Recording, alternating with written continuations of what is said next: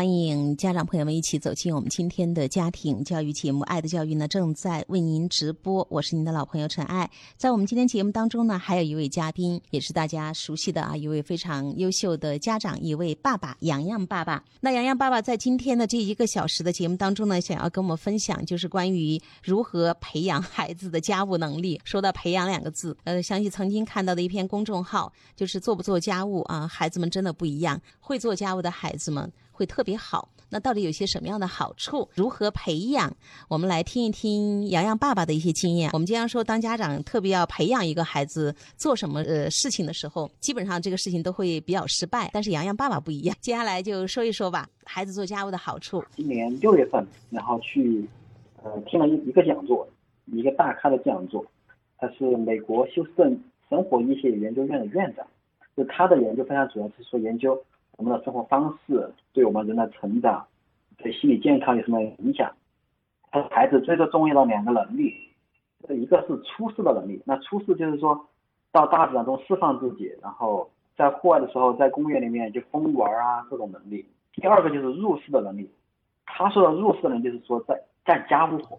他说是干家务活就是可以培养一个人和他人打交道的能力，然后也也可以培养他人的服务他人的心，还可以培养感恩的心。因为他在做家务的时候，他就知道家庭成员其他做家务，然后也是对家庭的一种奉献，他可以获得很很高的成就感，因为他自己做的事情，因为他可以获得一种满足他自己的控制感，更有掌控感。比如说，他觉得家里面很脏，他把去收拾干净了之后，就会给他带一种掌控。还有一个就是，可能为未来家庭的生活和谐，呃，很有帮助吧。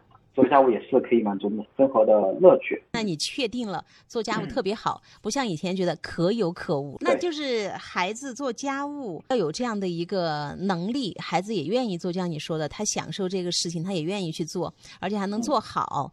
你觉得你们到底做了些什么呢？我觉得第一点就是说，我们没有强求，就是我们对对待家务很轻松、很放松。如果孩子不做家务，也没有说要去焦虑啊，或者要去要去担心，或者给孩子贴这个标签，这个孩子很懒。现在这么懒，家务都不做，以后还能做什么事情啊？训练他独立生活的能力，他今后能养活自己，有一口饭吃。好多家长说，我要开始训练他了。我们有一个目标、目的感很强的一个东西，你当时没有？没有，没有，没有任何的那种焦虑。担心，还有一定要说要教他怎么样的那种哦。我们做家务就是说，第一个是没有强制的要求，让他自己参与，然后我们也没有把把家务当成一个特别正式的什么事情，这是第一点。第二就是我们把家务当成了一个游戏，就是玩的一种方式而已。所以孩子他就他玩的时候，我们就让他玩。第三点就是我觉得是抓住了一个家务的敏感期吧，是榜样的力量吧。就是说我们自己做家务，我们是很享受的。我特别喜欢打扫卫生，我也我也喜欢做饭，然后我很享受。然后孩子的外婆，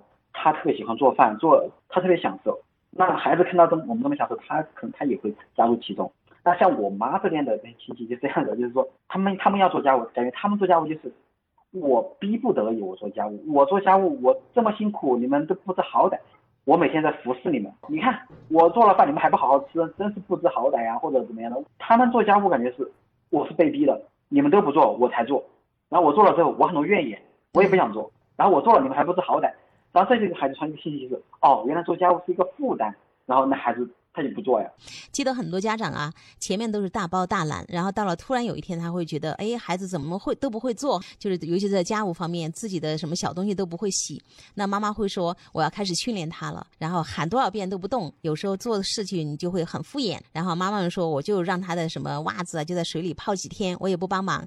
最后呢，实在看不下去了啊，我还是动手。哎呀，这个孩子啊，一点都不喜欢做这些啊，怎么培养啊？我们经常都是这样子啊。到了某一天，我们突然觉得孩子需要有一种种。能力了，但是我们会为从来没有教过他这个能力而去抱怨孩子，而且过后我们使用的一个方法是立刻需要训练，正儿八经的、非常刻板的去命令孩子你需要做什么，今后你的事情必须要自己怎么做怎么做啊，其实都不是好方法啊，也没有好效果。